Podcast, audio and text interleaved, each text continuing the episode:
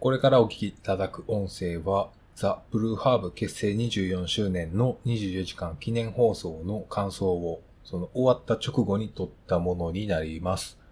で、一つ訂正なんですけども、えー、肝心な日付の方を言い間違えてまして、8月20日と言ってますけど、正確には8月8日ですね。20じゃないです。8日です。放送があったのは、8の7から8の8の24時間です。これ普通に気づかずね、当日そのまま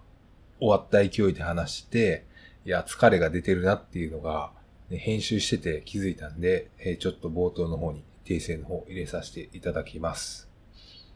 で、あと、まあ結構長い尺になるんですけど、まあ、他にこういう感想を話してる人を、ね、記録に残してる人も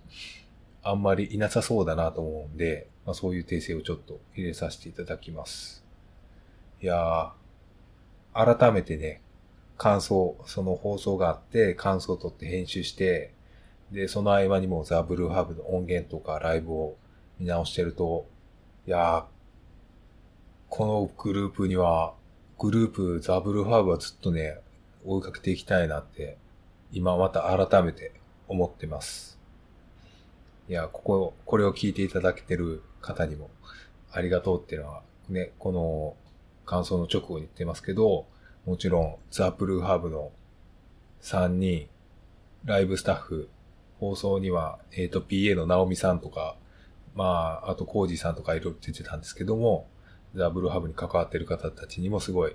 感謝があるんで、こうやって当日ちょっと疲れててね、そこまで頭回ってなかったんですけど、そういう人たちにもありがとうと言いたいっていう気持ちが今、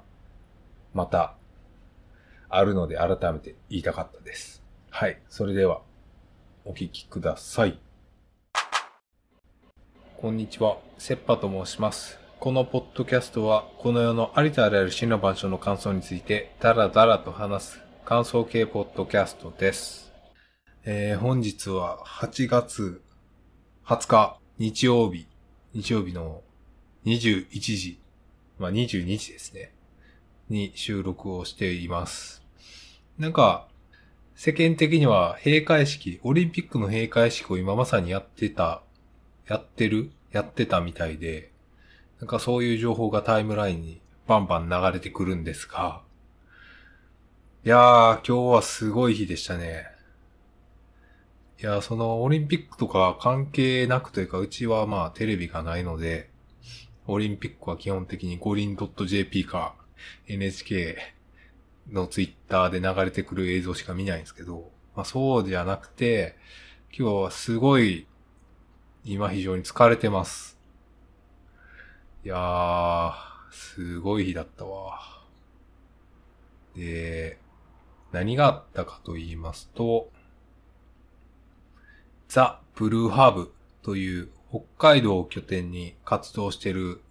まあ、1MC、1DJ、ワントラックメーカーのグループが、まあ、日本語ラップのグループがありまして、それの24、結成24周年の24時間 YouTube 生配信というのが、昨日の7日の20時から予定では、えー、20日の20時まで、ね、24時間やるっつって、やってたのが、えー、なんやかんやって、20日の21時30分に終わりまして、25時間半やってたのが、今ようやっと終わりまして、それをずっと見てましたわ。うん。いやー、疲れたね。精魂突き果てる人でしたね。いや、ただ一単に、この、モニターの前で見てただけなんですけど、ね、25時間半ひたすら。いやー、疲れたね。いや、疲れたけど、得るものもね、非常に多かった放送を見れたんでね、全然、いや、メモリアルなね、記念的な日なんですけど、いやー、すごかったなーいやー、そもそも、もはや、徹夜とかね、夜更かしとかしないわけですよ。平日のね、それなりに整ったサイクルで仕事があるので、で、まあコロナ禍になってね、友達と遊ぶとかそんなんないので、でますますこの、夜、夜更かししてゲームするとかもないんで、夜更かしの頻度はね、もう何年もしないわけですよ。徹夜なんて。で、それを久々にやってみるっていうのがね、ちょうど今お盆休みに入ってまして、私は今9連休をいただいてまして、お、9連休、コロナ禍で何も予定がないなと思ったら、ザ・ブルーハーブの24時間放送があるということで、これはうってつけやなと思って、久々に徹夜もやってみっかということで、トライしたわけですよ。いやー、まあ、今ね、すごい疲れてますけど、別に喋ったわけでもないのになんか声が疲れてるからね。いやー、なんか見てるだけでパワーをね。いや、何回泣いたことやらっていうか、今ゴミ箱がティッシュ、涙とね、鼻水を拭いたティッシュでね、ちょっと埋まってるぐらいね、泣いてたんですけど。いやー、疲れたけどよかったねで、個人的に、まあ、今日はもうその、ザ・ブルーハーブの放送がどんなもんやったかっていうね、誰が聞くんかなみたいな感想を話すんですけど。いや、まずね、私とザ・ブルーハーブの接点というか、そんなにね、すごい追ってるわけじゃなかったと思うんですよ。で、一回だけライブを見に行ったことがありまして、一応最新作というか一番新しいアルバムが、5枚目のアルバムが、ね、2枚組の自身のグループ名、ザ・ブルハーブを関した2枚組のアルバムが出て、で、ライブツアーが全国回ってる時に、それが2019年で、で、大阪のクラブクワトロかな？に行きましたね。で、もともとは多分その日本語ラップを聴き始めて、なんかやばいグループが、やばいグループね、がいくつかあるよみたいなのね、YouTube とかね、ニコニコ動画とかで調べておく、調べて知っていくわけですけど、まあその中にザ・ブルーハブっていうのがいて、で、学生時代はお金なかったんで、まあ、なるべくツタヤのレンタルで済ますとか、ね、ブックオフ、で田舎もそんなブックオフで歩いて行ける距離とかにないんで、まあ、あっても日本語ラップの品揃えとかそうそうないけどみたいな状況で大体ツタヤに頼ってたんですけど、で、最寄りのツタヤに、なぜか日本語ラップのなんか、いわゆる名盤みたいなやつが割と結構あって、で、ザ・ブルハーブのファーストとか、あと、シンゴ2の緑黄色人種とかあって、あと、シンゴ2の400はあったんかな。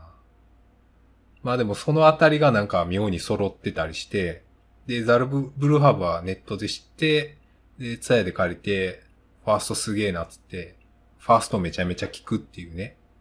そういうね、多分こう、高校生かな。高校、大学ぐらいそんな感じでしたね。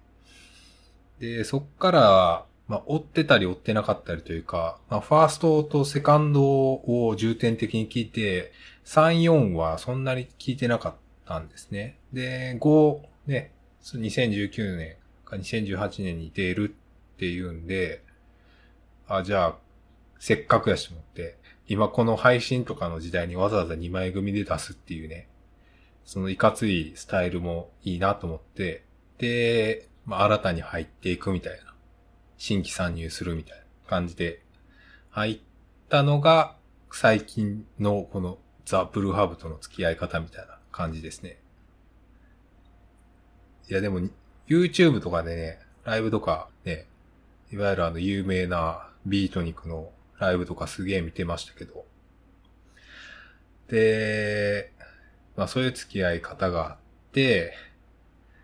で、まあ、今回その24時間放送、そんな感じで見てたわけですけど、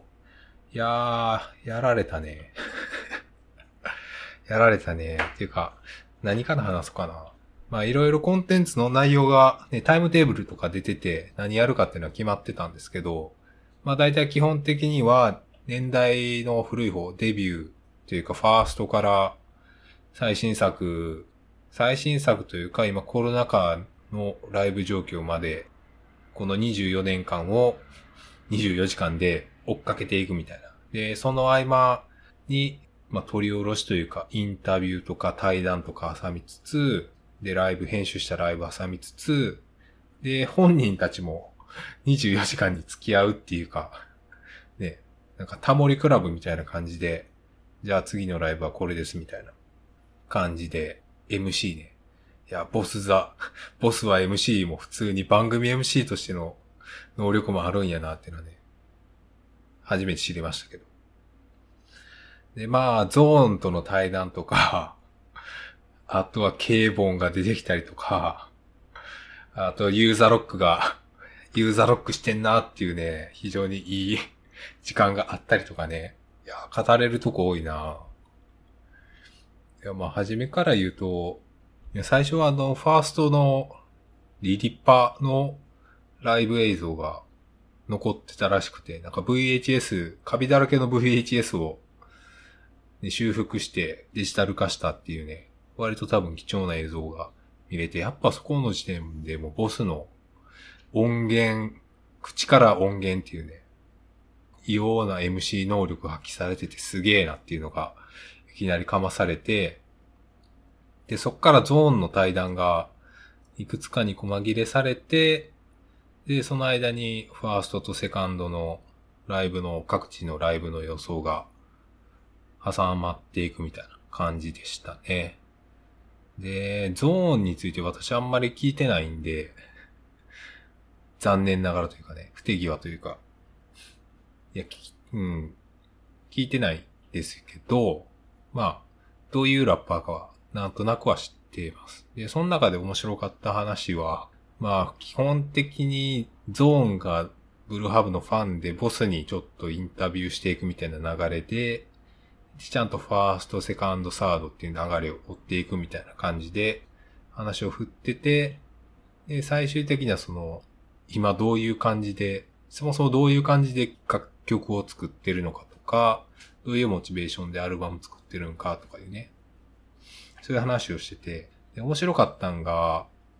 ゾーンが、作ったアルバムを多分9枚目かな ?9 枚目のアルバムをファーストにしたいみたいなこと言ったら、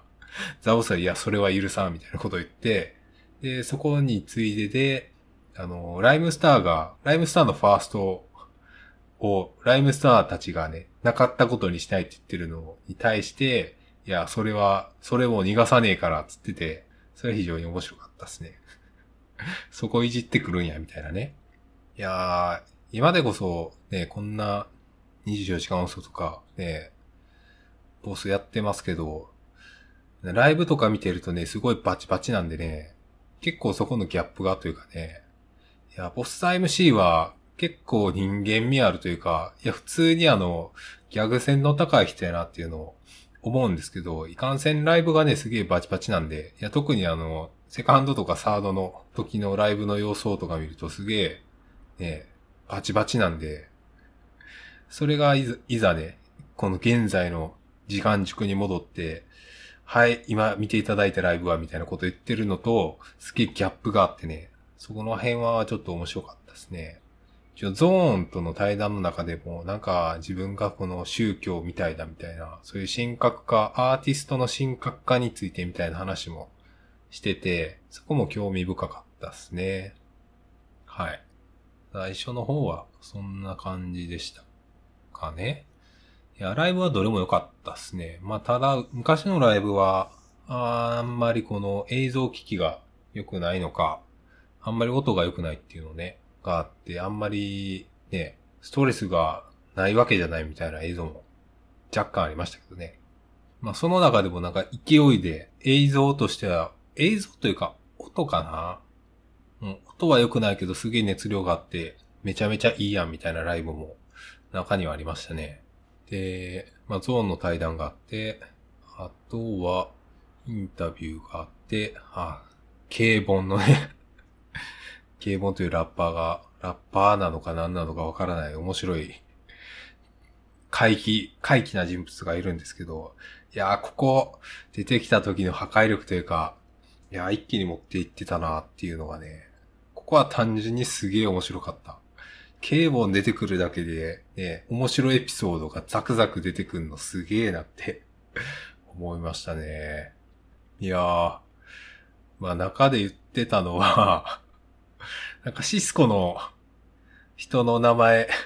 シスコにいるホンダという方の名前を 全然あの面識ない人の名前で勝手にそのライブに入るっていう ことを繰り返したっていうね。そういう話とか、あとは、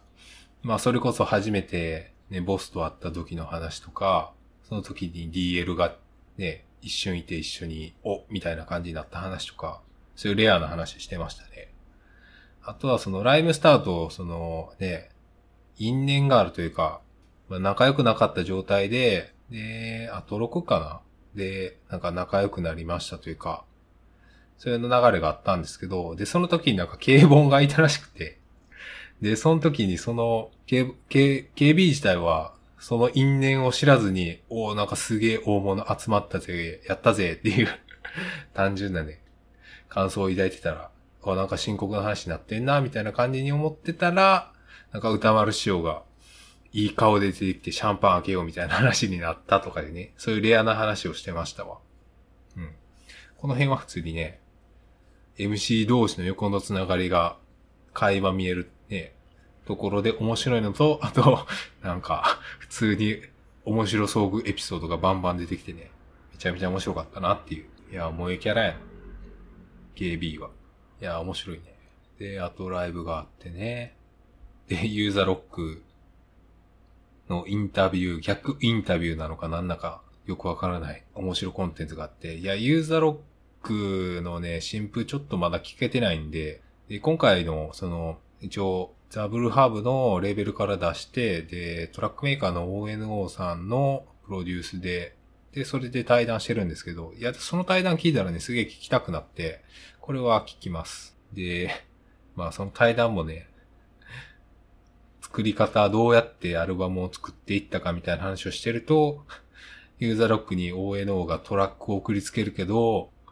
ユーザーロックから全然返信来なかったんですみたいな話をして、普通にユーザーロックがシュンとするっていう 思わず黙るっていうね、場面があってね。そこはちょっとね、笑っちゃうというか いや、ユーザーロックはね、ユーザーロックさんはね、開幕からユーザーロック感すげえ、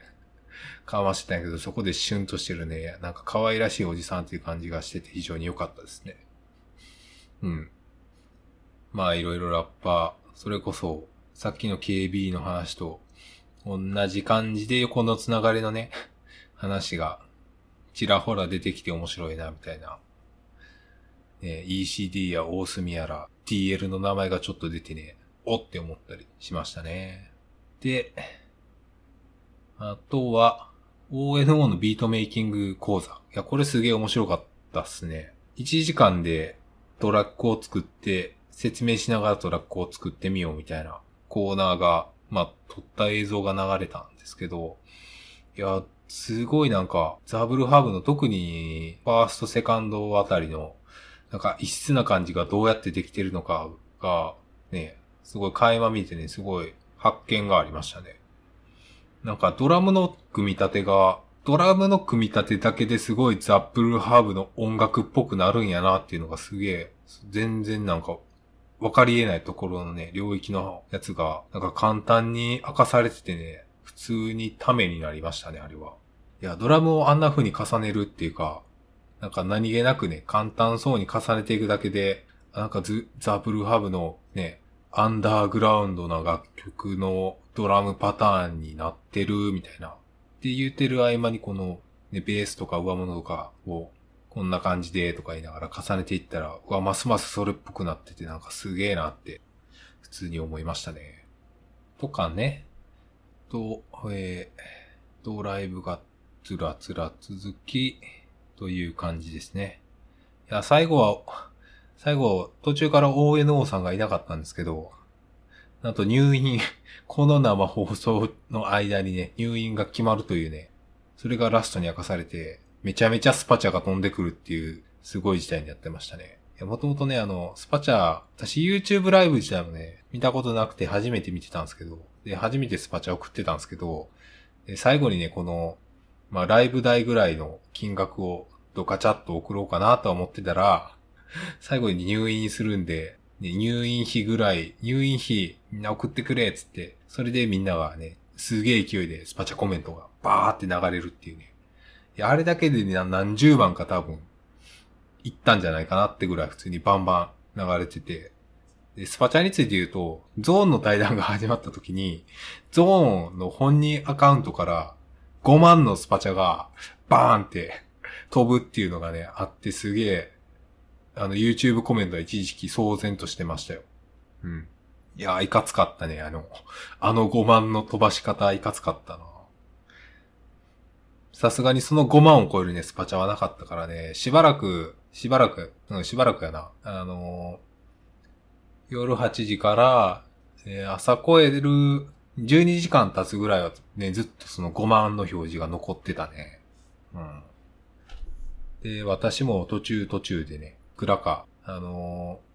ー、結構ライブでね、曲が被るというか、まあお決まりのパターンでね、未来は俺らの手の中がかかるんですけど、で、途中からね、その曲流れたら、650円スパチャ送ろうと思って、で、その曲が流れたら650円ね、時給650円のアルバイトしてたっていう、そのリリックに引っ掛けて送るみたいなことを地味にやってましたね。で、それ何回かやって最後にね、ドカチャーっと送ろうと思ったら、入院費用の話になって、ああ、入院費用のカンパになってもうたなって思いながら、5000円ぐらい、ドッと送りました。私のね、初めてのスパチャはザ・ブルーハーブに、時給650円を何回かと入院費5000円を送ったっていうのが記念になりましたね。いやライブもね、まあ、ファースト、セカンドの曲が好きなんで、まあその時のね、曲が流れると、しかもオリジナルのトラックで流れるとどうしてもね、上がってしまうっていうのはあるんですけど、え、あと、サードとね、フォース、3、4音があんまり聴けてないというか、単体では好きな曲あるんですけど、アルバムとしてはあんまりちゃんと聞き込んでなかったりして、その辺はね、あんまりライブ自体は、ね、つい、基本的にね、この YouTube ライブ1画面はきついんで、ね、2画面で、もう1画面 Twitter をね、横のウィンドウで、ね、ちょっと縮めておきながらね、タイムラインを監視しながら見てたんですけど。で、まあ、その好き嫌いの話はあるんですけど、やっぱね、いや、ボスのライブ能力が覚醒するところがね、明らかにあって、で、それこそあの、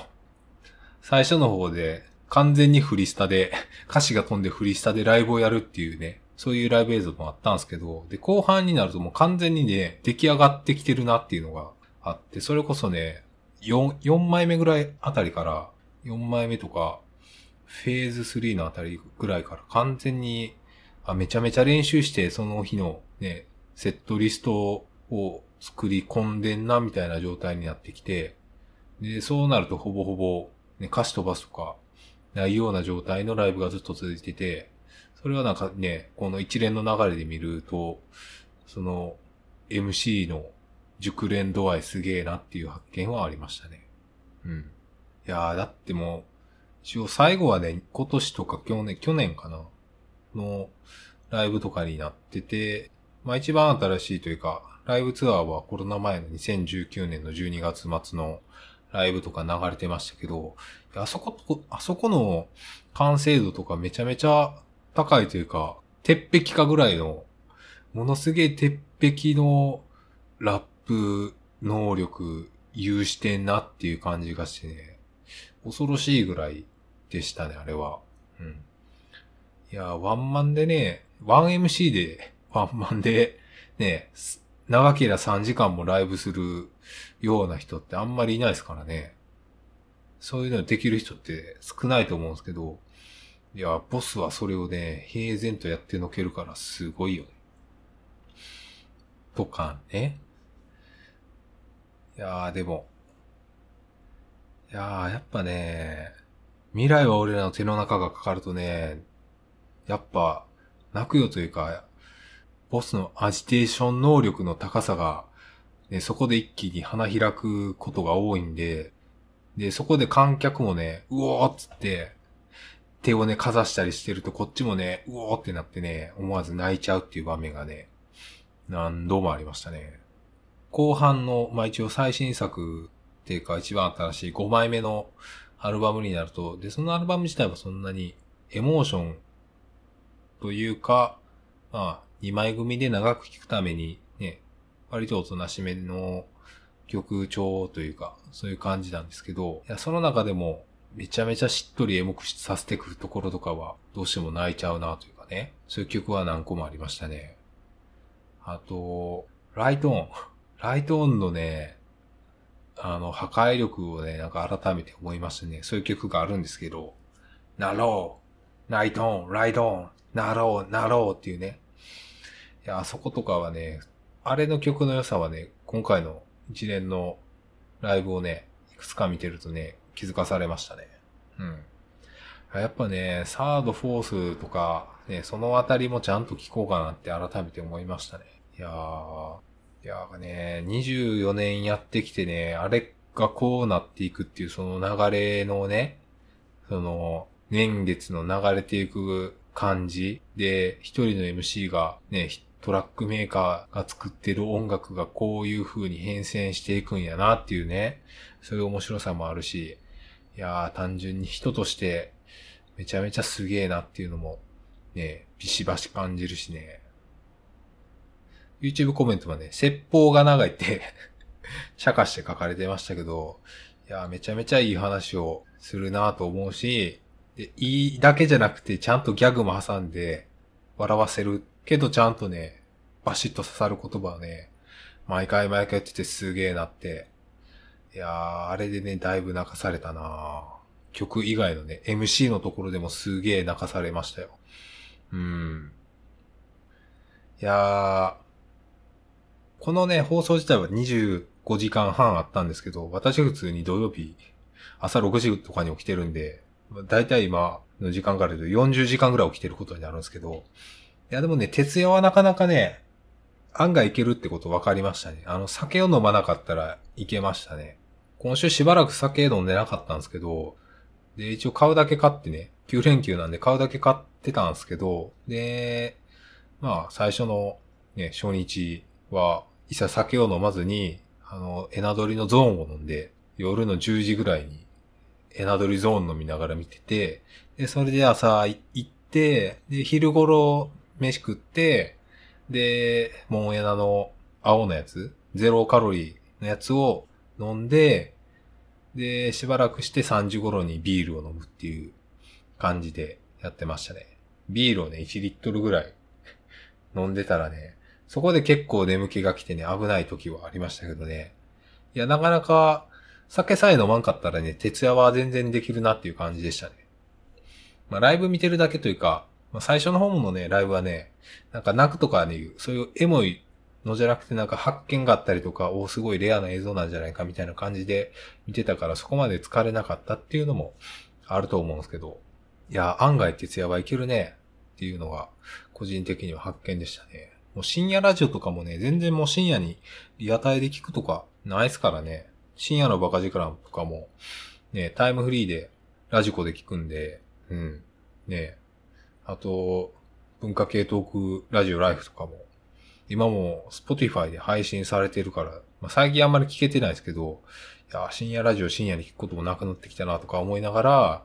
いや、久々に徹夜するのもいいなっていうかね、いや、空が明るくなってきたな、みたいなのをね、窓をカーテン開けてね、確認したりしててね、なんかね、久々そんな感じ味わったな、みたいな。いやー、夏休みっぽいなっていうかね、すごい特別感。いや、やっぱね、ザ・ブルーハーブの24時間放送とか、もう今後あんのかみたいな感じのね、アニバーサリーやから、これはぜひとも体験しとかな、なあかんなーって思ったんで、いやー、それがね、なかなかいい結果にというか、見たいも見れたし、なんか、思ってた以上のことが起こったし、いやすげえ良かったなっていうか、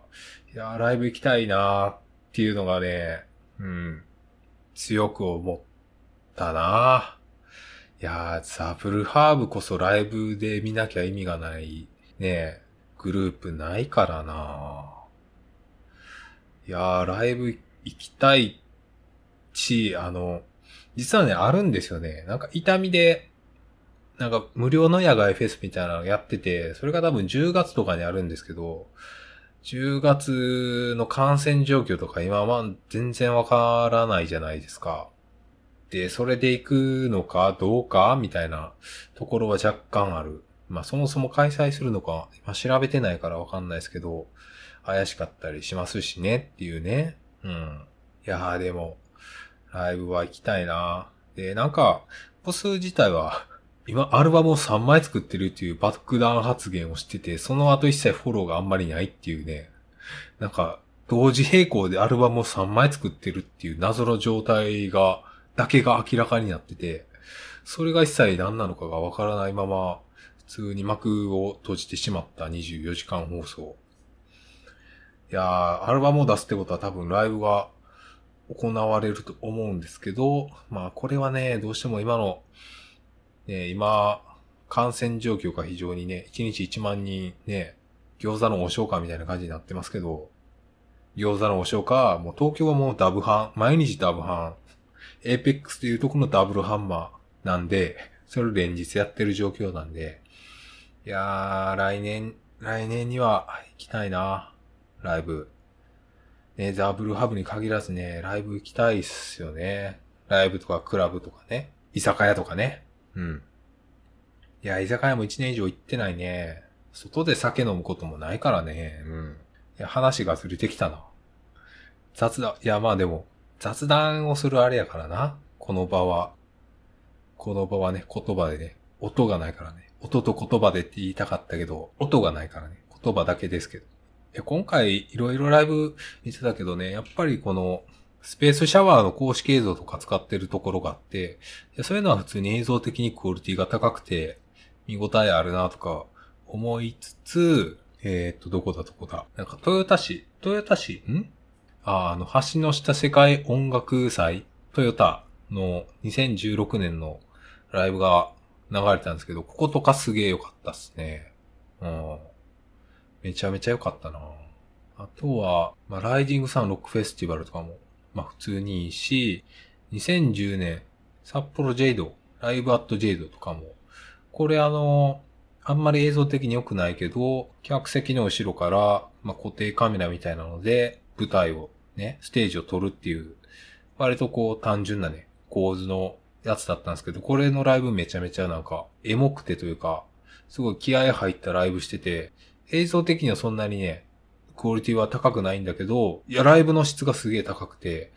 ここだけはなんかね、夢中になって見ちゃいましたね。うん。まあ、どれもいいけどね。どれもいいけどね。うん。いや、でも、最新がね、最新のやつが一番いいって、ボスも言ってた通り、やっぱり最新のね、やつが、今までかけてきた年月のね、片鱗というかね、年輪というか、積み重ねが見えるんで、やっぱね、最新のライブの方がね、一番いいなっていうのは思いますね。だからこそライブを見に行きたいっていうのが、うん、強く、強くあります。うん。というようなところですかね。いやもう今疲れてるんで 疲れてる間にはバリバリ話すなみたいなね、感じになっちゃってるけど。いやー、ぐっすり眠れるぞ。だって、ほぼほぼ2日分ぐらい寝ないと元取れないからね。いや、ぐっすり寝れるのかどうか。うん。今、ここ今話しててこのね、ブルーハーブのライブの熱量がぶり返してきてね、まだ眠気は感じてはないんですけど。多分横になったらストンと寝れる感じではあるんですけど、あくびとかはしないね、今ね。出てこないね。おとなしく寝た方がいいかな。こういうのって気づかんうちにね、脳にダメージがいってたりとかするからね。いやーでも、こんなね、こんなことね、ないからね、多分もう24時間 ね、過去の映像を振り返りますって、それこそ、何、50周年？いや、そんなんないやろ、みたいな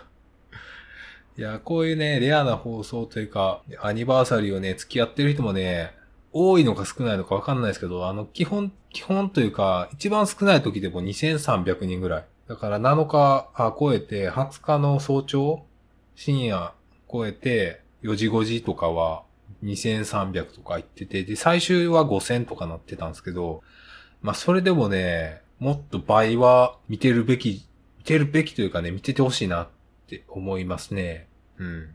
で、途中ゲストのシンガーのコージさん出てきて、か武道館やどうやらこうやらみたいな話をしてたんで、あ、もしかして武道館でやるみたいな、そういうサプライズ発表あるんじゃねえかと思ったらなかったっていうね。いやー、こう、これというか、いや、武道館やるっつったら、いや、行くだろうみたいな感じではあるんですけど、ね今の状況があれですからね、武道館やるけど人少ない半分しか入れませんやったら、いや、でもそもそも、ブルーハーブが武道館みたいなでかいとこでやるかって言われたらだいぶ、ね、疑問はつくんですけどね。その、ライブ、ライブかな？インタビューの中で、いや、今日やったライブはね、宮崎かなで、40人ぐらいやけど、その、同時刻にジブラが武道館でライブやって、それが1万何千人で、で、片やこっちはね、5、60人の宮崎でライブしてて、その対比をみたいなことを言ってたのがすげえ印象に残ってたりとかね。で、その1万人に対してね、言葉を届けるのってできるんかできないのかみたいな話をしてたんで、で、だから武道館みたいなところをやるかなっていうのは結構微妙なんですけど、まあそれは考えてもわかんないので、ね、if、たらればが過ぎるんですけど、で、今ジブラの話をしてたとかあったけど、やっぱりボスザ MC がね、他の MC の名前を挙げるとね、単純にそれだけで上がりますね。やっぱ昔のなんか神秘的なイメージがまだ強いんで、まあ、今回の放送はだいぶね、人間味というかね、すごいね、あの、逆センスの高さとか、ね、人当たりの良さとかね、快活なところが垣間見えるね、あれだったんですけど、や、やっぱりね、このライブ中にね、R 指定とか、呂布カルマのね、名前が上がるバースはね、やっぱりそこだけでちょっと感動しちゃうところがあったりするんで、そういうダ話でもね、他の MC の名前が出てくると、おってね、思わず思っちゃうみたいな。そういうところはまだありますね。いやー、ライブスタート曲作ってほしいな。あと、ユーザーロックが なんとかスターさんにはね、100円で呼ばれないみたいな、ちょっとしたね、愚痴というか そんなことね、なんとかガリアさんからは100円が、みたいな。同業者から100円が来ないね、みたいな話をしてたのも面白かった。いやー、面白い映像もあったし、めちゃめちゃ泣いたし、いやー、いい夏休みやないいお盆休み過ごしてるわ、俺。はい。いや、これを、ポッドキャストにするのかね、一応撮ってみてはいるけど、誰が聞くのやらみたいなね。いや、この一連の放送の内容をまとめるサイトとかあるんかないかがでしたでしょうか？サイトとかできんのかな？わからんけどな。いや、ありそうやな。いや、割とレアな話とかいっぱいしてたけどね、あんまりこの、最初からね、いっちゃん最初から最後までね、見てる人って、見てる人の中でそういうのをまとめる人がいるのかどうかっていうのは結構微妙なんですよね。あの、ボスザ MC が昔コピーバンドやってて、で、それ、コピーバンドで対バンしたのが、グレイの グレイで、みたいな話をしてて、それでちょっと恨みがあるみたいな話をしてたりとかね。と何の話してたかないやー、なんかななんかの話をしてたけど、今はこの疲れ切った脳では思い出せないなあ、あと、あの、リアクション動画のリアクションするっていうね、面白コンテンツがいきなり発生した。あの、場当たり的に発生したのがね、良かったですね。あの、ビースト、BST っていう、ダクロクラッパー BST かなっていう方が、あの、日本語ラップのリアクション動画を上げてて、で、その中であの、ザ・ブルハーブの雨にも負けずと、あと路上が上がってたんですけど、で、路上の あの、あのあの曲自体は13分ぐらいなんですけど、それが、あの、いちいち止めて感想言ってたら30分ぐらいになってるっていう のがあって、で、ゾーンがそれがすげえ面白いっつったら、お、じゃあ今じゃあリアクション、動画のリアクションやろうでっていうのが急に発生してて、で、それをね、30分丸々やったから、あの、今回かかった24時間放送が25時間半になったの、その半の分はね、完全にそこのリアクション動画リアクションのせいやっていうね。とかね。いや、でもあそこの路上の、のリアクションに対してボスがね、どういう反応するかっていうのが非常に良かったっすね。基本的にずっとニコニコしててね、そうそうそうって言ってるのとかね、すげえね、お、何かが鳴った。携帯か？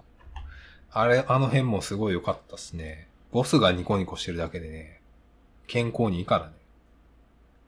ボスの笑顔健康に効くからね。ライブもそういうとこあるから。いやー、いや話してたら尽きへんな。